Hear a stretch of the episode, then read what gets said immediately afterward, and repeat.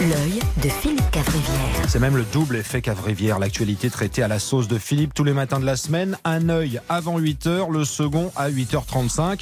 Philippe Cavrivière face au micro RTL, entre Amandine Bégaud à droite et Yves Calvi sur sa gauche, qui aborde notamment le cas Pogba. Et oui, Paul Pogba est le Lance Armstrong du ballon rond, le Carl Lewis à crampons, le Richard Virenque noir. Les spécialistes qui ont analysé l'échantillon prélevé sur Paul sont tombés des nues et ils ont dit on n'a jamais vu autant de testostérone euh, de, dans le corps d'un athlète depuis Venus Williams. et il a été contrôlé positif à, à la testostérone donc après un match où il est resté sur le banc. Ce qui est totalement idiot. Hein.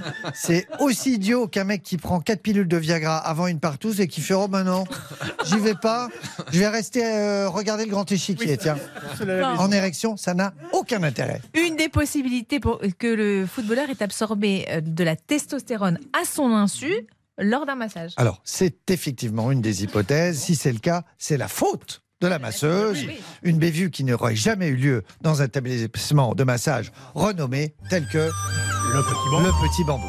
Au petit bambou, les thérapeutes n'utilisent que des produits naturels.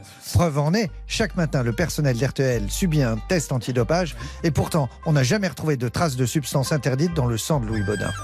Au petit bambou, le rituel est immuable. Huile d'amande douce pour détendre les muscles. Huile de noix de coco bio pour soulager les ligaments. Et huile de coude pour la finition. Le petit bambou, c'est la nature et des produits bio au service des présentateurs météo. Philippe Cavrivière, c'est sans limite, c'est pour ça qu'on adore. Le podcast pour encore plus de rire, c'est directement sur l'appli RTL.